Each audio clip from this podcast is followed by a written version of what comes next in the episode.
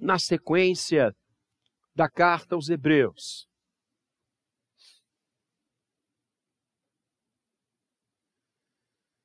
Hebreus capítulo 12, nós iniciamos hoje a caminhada do capítulo 12 de Hebreus. Capítulo igualmente maravilhoso. Aliás, que capítulo não é maravilhoso nesta abençoadora epístola, como toda palavra? Já oramos pela iluminação, passo a ler o texto santo. Portanto, também nós, visto que temos a rodear-nos tão grande nuvem de testemunhas, desembaraçando-nos de todo o peso e do pecado que tenazmente nos assedia, corramos com perseverança a carreira que nos está proposta, olhando firmemente para o Autor e Consumador da fé, Jesus, olhando firmemente para o Autor e Consumador da fé, Jesus. Que Deus abençoe a leitura da Sua palavra. Nós tivemos bendita de caminharmos por Hebreus 11. E ali nós lemos, ouvimos e avivada em nós a narrativa sobre a vida de homens e mulheres que impactaram a história, impactaram o seu momento, deixaram marcas visíveis da sua fé.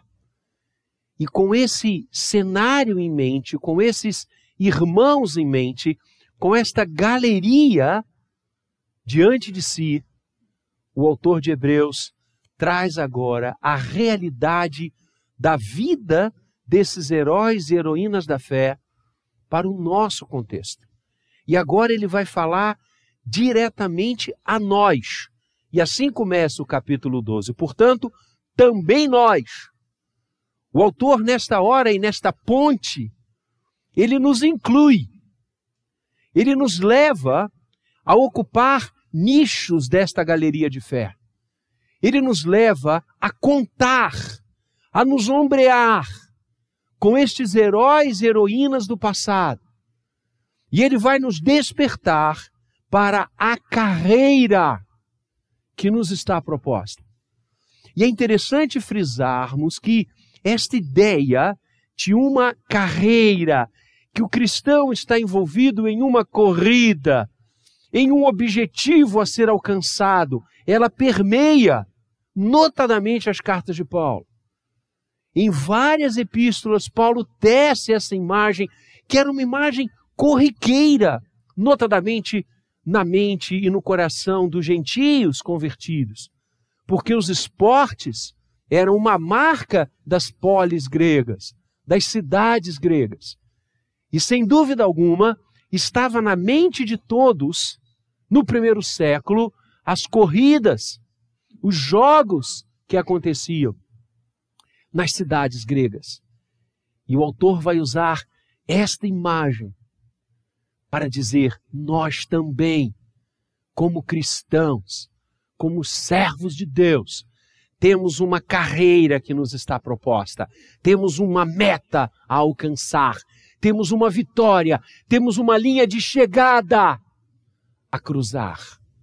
E de que maneira esta carreira que nos está proposta, como lindamente colocada no verso primeiro, no seu final, deve ser corrida.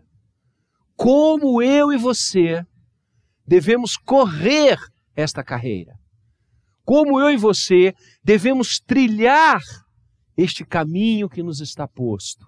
De que maneira eu e você conseguiremos cruzar a linha de chegada como os heróis e heroínas do capítulo 11 fizeram. A primeira coisa que o texto nos ensina é que esta carreira não é para ser corrida sozinha. Não é para ser corrida sozinha. O autor diz: temos a rodear-nos uma imensa nuvem de testemunhas. Temos ao nosso redor uma gama de testemunhas. Daqui a pouquinho, infelizmente o Brasil não participará, teremos mais uma final de Copa do Mundo. E a cena é essa. Hebreus 12 é um estádio. Só que ao invés de jogo de futebol, uma corrida. E as pessoas, como ficavam nas arquibancadas dos estádios, também hoje, eu e você, ao entrarmos no palco central dessa disputa, temos a nos rodear como que os espectadores de uma grande arquibancada, aqueles que já correram a carreira que agora nos está proposta. Aqueles que já passaram pelo que nós passamos. Aqueles que já enfrentaram as tentações que nós enfrentamos. Aqueles que tiveram na carreira deles atropelos, dificuldades, tentações. E o que o autor está dizendo é: não corra a sua carreira sozinho.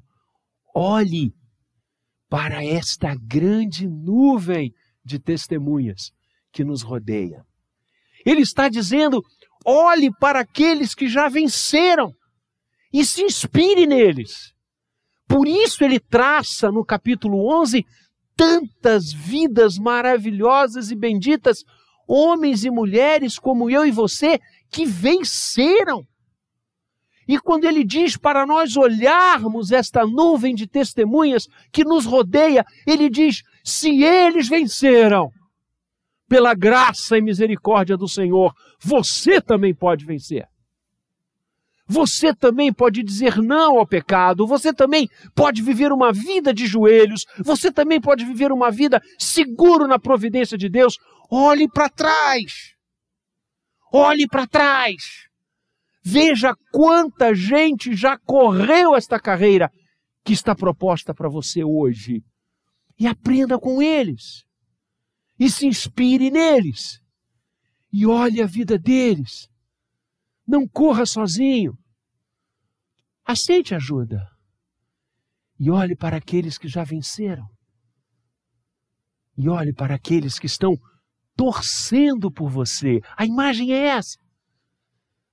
Esta nuvem é como se os santos do passado, os homens e mulheres de Deus, estivessem incentivando você. E de fato eles fazem isso com suas vidas. As obras deles nos falam o coração, mesmo depois de mortos, é o que diz a Escritura. Quando você olha para um apóstolo Paulo, quando você olha para Lucas, quando você olha para Mateus, Davi, Moisés, e são tantos, você diz: Ah, eu também vou correr essa carreira que me está proposta. Quando você olha para Lutero, Calvino, Simonton, Blackford, quando você olha para estes homens e mulheres que impactaram a história, você percebe que você não está correndo sozinho. Que há muita gente boa que já correu e que há muita gente boa que está correndo hoje junto com você. Anime-se. Segunda coisa, como devemos correr esta carreira que nos está proposta, desembaraçando-nos de todo o peso e novamente a ideia do esporte.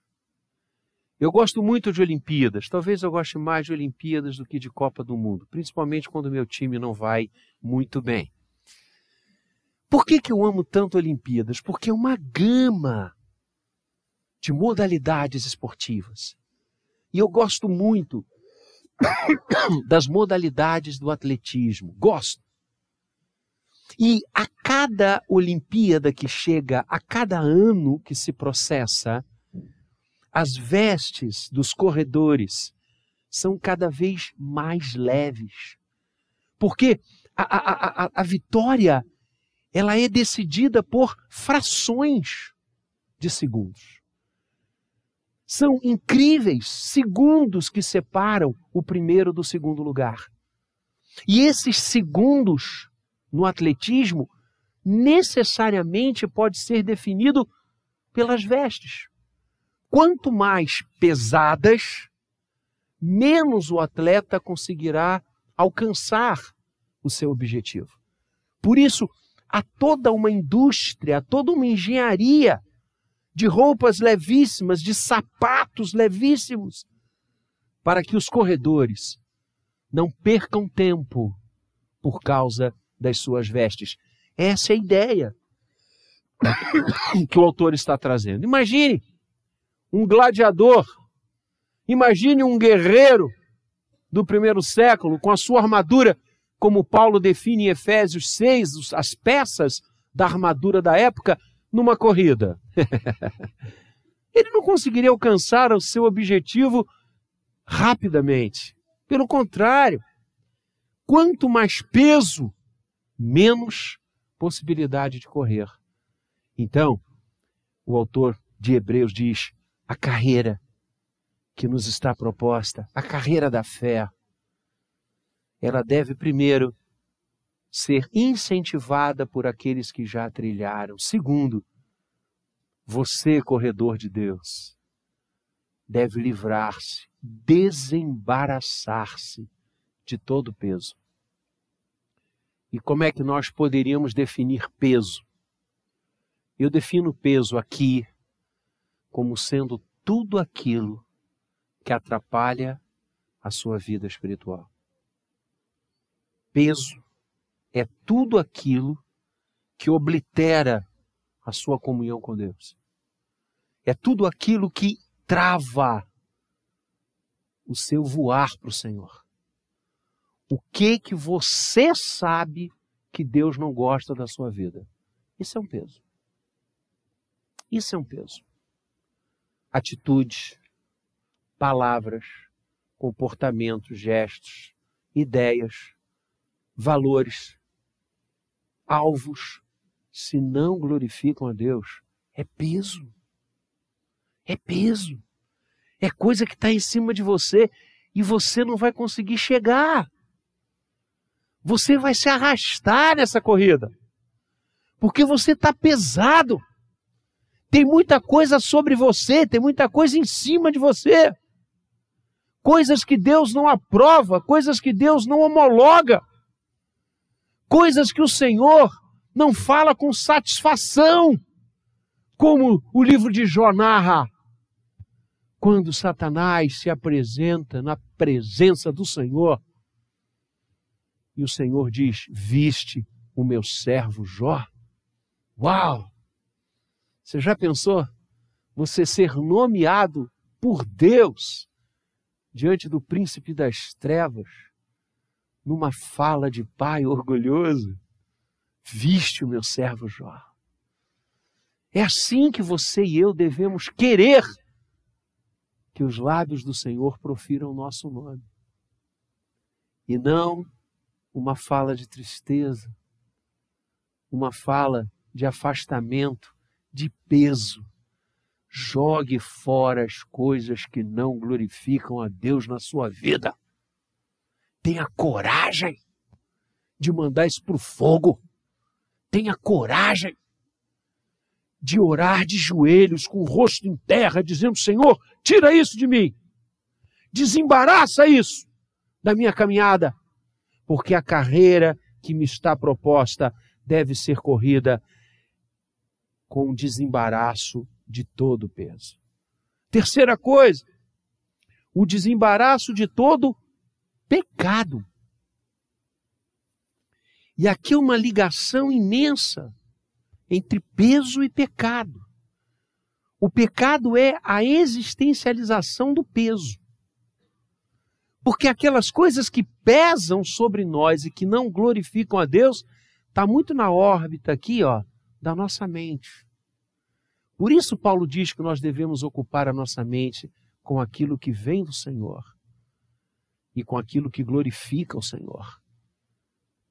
Porque aquilo que está aqui e que cresce, que ganha em encantos e que ganha roteiros, vai se existencializar. E o pecado é erro de alvo. Pecado é quando eu e você fazemos, praticamos, realizamos coisas que não são da vontade de Deus. Pecado E há uma observação aqui muito interessante. É que o autor diz que o pecado tenazmente nos assedia. Trocando em miúdos, de forma intensa nos persegue. o pecado nos persegue tenazmente, de forma intensa. Por isso que o apóstolo Paulo, escrevendo algumas vezes, ele vai dizer que nós travamos uma guerra. Essa é a verdadeira guerra espiritual. Por isso ele nos manda vestir a armadura de Deus em Efésios 6. Ele vai dizer que nós devemos ombrear o escudo da fé para nos protegermos dos dardos inflamados do maligno, que tenazmente nos assedia. Pedro vai dizer que o diabo é como um, um leão rugindo o tempo inteiro, querendo nos devorar. Isso não é brincadeira. Aonde você for, o pecado tenazmente perseguirá você. Cabe a você dominá-lo. Não foi isso que Deus falou para Caim? Deus diz isso a Caim, nós pregamos aqui desse púlpito. Cabe a você dominar o seu intento maligno, o pecado que tenazmente nos assedia e que corre atrás de nós. Diga não. Resistir ao diabo. E desse leão que ruge, ele se transformará num rato. Resistir ao diabo e ele fugirá de vós. Não há tentação que possa vencer na sua vida se você estiver na unção do Espírito Santo. Não há dardo do maligno capaz de penetrar a couraça da justiça da cruz. Não há ataque do inferno que possa prevalecer sobre a mente e o coração. Estão na presença do Eterno. Diga não. Desembarace-se do pecado. Davi dizia e orava para que Deus o perdoasse das faltas ocultas. Olha só. Davi queria tanto agradar a Deus, por isso, mesmo sendo um homem falho como nós, Deus o chama um homem segundo o meu coração. Porque Davi, sabedor que era pequeno, que era fraco, mas ele querendo agradar a Deus no seu viver, ele ora dizendo: Pai, perdoa-me as faltas que me são ocultas. Aquelas que eu não consigo vislumbrar, que o teu perdão esteja ali, para que eu possa vencer o pecado e habitar a tua presença. Então, esta carreira cristã não será vencida, meu querido, se você não se desembaraçar, se eu não me desembaraçar do nosso pecado. Nosso pecado bate a porta nós devemos ter muito cuidado. O Senhor Jesus diz: vigiai e orai. Nós não podemos baixar a guarda. Não podemos permitir que as alfarrobas dos porcos sejam o nosso alimento, quando a mesa do Senhor está posta para nós. Não podemos permitir trocar a bênção da nossa primogenitura, e hoje eu estava lendo esse texto de manhã, por um prato de lentilhas. Seja ele o mais saboroso, o mais cheiroso e o mais agradável aos olhos possível, mas é falso, é mentira. Sabe por que, que Deus manda a gente se desembaraçar do pecado? Porque o pecado é um câncer. Deus quer o nosso bem. Ele nunca nos daria uma ordem que fosse ruim para nós. Quando o Senhor nos manda afastar-nos do pecado, é porque o acerto com a vontade dele é o melhor para a gente. E na contramão, errar a sua vontade é o pior para nós. Então, jogue isso fora. Novamente, tenha coragem diante de Deus como o filho pródigo teve. Quando ele, caindo em si, E é mister que nós caiamos em nós. É mister que a gente se arrependa. Essa é a diferença de arrependimento e remorso. remorso é quando você sente dor por terem descoberto alguma coisa errada na sua vida e você fica constrangido. Isso é remorso. Arrependimento é mesmo que ninguém descubra, você dizer, Pai, pequei diante dos céus e diante de ti. Já não sou digno de ser chamado teu filho. Me perdoa. O arrependimento vem de uma linda palavra grega, metanoia, mudança de mente. O remorso não muda atitudes. Dali a pouco aquela atitude vai acontecer de novo, porque não houve arrependimento, não houve mudança, não houve alteração de mente. O remorso, hum, fui pego, caramba, fui descoberto. Oh, desculpem, valeu. Daqui a pouco está na, tá na mesma pocilga. O arrependimento, você concorda com Deus que errou e muda o seu padrão, muda o seu estilo de vida, muda o seu comportamento, muda o coração e a mente. Então, jogue fora o peso do pecado. Quarta coisa, essa carreira que nos está proposta deve ser corrida com perseverança. Então, você não deve corrê-la sozinho. Inspire-se naqueles que já correram e correm que estão torcendo por você. Segundo, você deve se desembaraçar de todo peso. Terceiro, desembaraçar-se de todo pecado. Quarto, correr com perseverança. Perseverança significa não desistência. Perseverança significa ficar firme inabalável nos projetos e propostas colocados diante do Senhor. É como o salmista quando diz que darei ao meu Deus por tantos benefícios para comigo. E na terceira forma de agradecer, ele diz: Cumprirei os meus votos na presença de toda a congregação, ou seja, terei perseverança em avançar e continuar na presença do Altíssimo. Perseverar.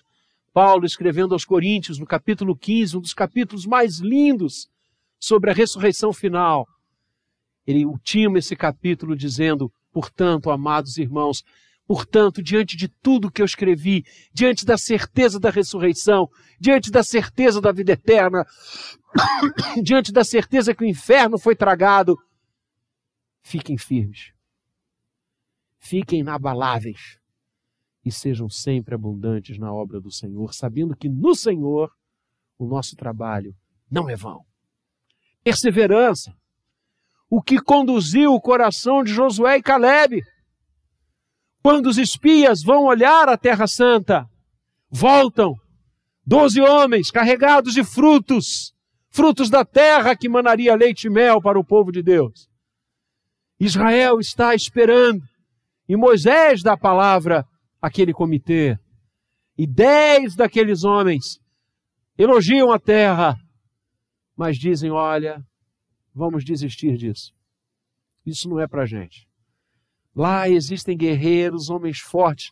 Nós, perto deles, somos como gafanhotos. Eles vão nos dizimar. Eles vão acabar com a gente. Vamos embora. Desistamos. Vamos nos esquecer de tudo que o nosso Deus fez lá no Egito. Acabou.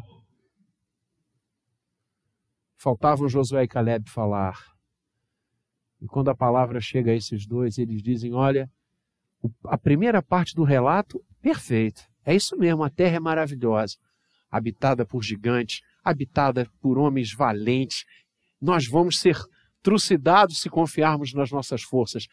Mas subamos e possuamos esta terra, porque o Senhor nos deu Vamos em frente, porque o braço do Senhor é conosco. Não vamos desistir, vamos perseverar na presença dEle, porque se Ele nos deu a vitória lá no Egito, olha aí a nuvem de testemunhas, se Ele nos deu a vitória lá, Ele vai nos dar a vitória aqui também. E o que, que adiantou? O povo resolveu desistir. E a gente sabe a história. Eles estavam na porta da Terra Santa. E porque desistiram, ficaram 38 anos peregrinando pelo deserto. Misericórdia. E depois de 38 anos, eles voltaram no mesmo lugar que essa comissão deu relato, Cades Barneia. E Deus disse: Pois bem, porque vocês não confiaram em mim, toda essa geração vai morrer no deserto. E quem vai entrar na Terra Santa é a segunda geração de vocês, exceto, adivinha? Josué e Caleb. Porque eles perseveraram diante de mim. Olha o que Deus diz. Porque esses dois perseveraram diante de mim, ou seja, não desistiram, creram no meu poder. Não desista da sua carreira. Não desista da sua caminhada com Deus. Não desista dos alvos que você traçou para Ele. Eu conheço irmãos que têm uma imensa iniciativa, mas nenhuma terminativa. Começam as coisas e terminam, não terminam, desistem, abandonam. Persevere. Essa carreira nossa, a carreira que nos está proposta, ela há de ser vencida com perseverança. E de onde vem a perseverança? Das nossas forças? De onde vem a perseverança do nosso entendimento? De onde vem o deixarmos o pecado? Das nossas boas intenções? De onde vem deixarmos todo o peso que está sobre nós? Da força do nosso ser? De onde vem o podermos olhar e ver tanta gente que já cumpriu essa carreira e nos inspirar neles, da última forma que essa carreira deve ser traçada. E eu, a falar dela, eu quero convidar os pastores e os presbíteros para estarem aqui comigo. Porque a última maneira que o texto nos ensina, e que é a primeira em tudo, e é a fonte de todas as outras, é que você e eu devemos correr esta carreira olhando firmemente para o Autor e o Consumador da nossa fé, Cristo Jesus. A única maneira de você corrê-la com perseverança, a única maneira de você deixar todo o pecado, a única maneira de você largar o peso que atrapalha a sua vida com Deus. A única maneira de você ser inserido na galeria da fé é olhar firmemente para Ele, para aquele cuja espera se acaba agora no domingo que vem, na celebração do Natal. Aquele que veio para nos dar vida e vida em abundância.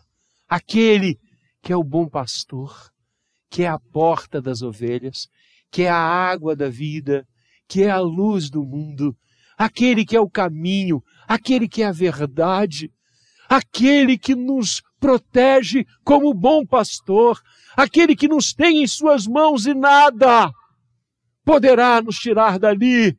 Olhe para Jesus, meu irmão. Olhe para Jesus, minha irmã, firmemente. Não olhe de vez em quando, olhe sempre. E você e eu assim conseguiremos romper a linha de chegada na carreira que nos está proposta. Olhando para Jesus, o Autor e o Consumador da nossa fé. E o capítulo 11 começa definindo fé. E o capítulo 12 inicia dizendo quem é o seu autor e quem é o seu consumador?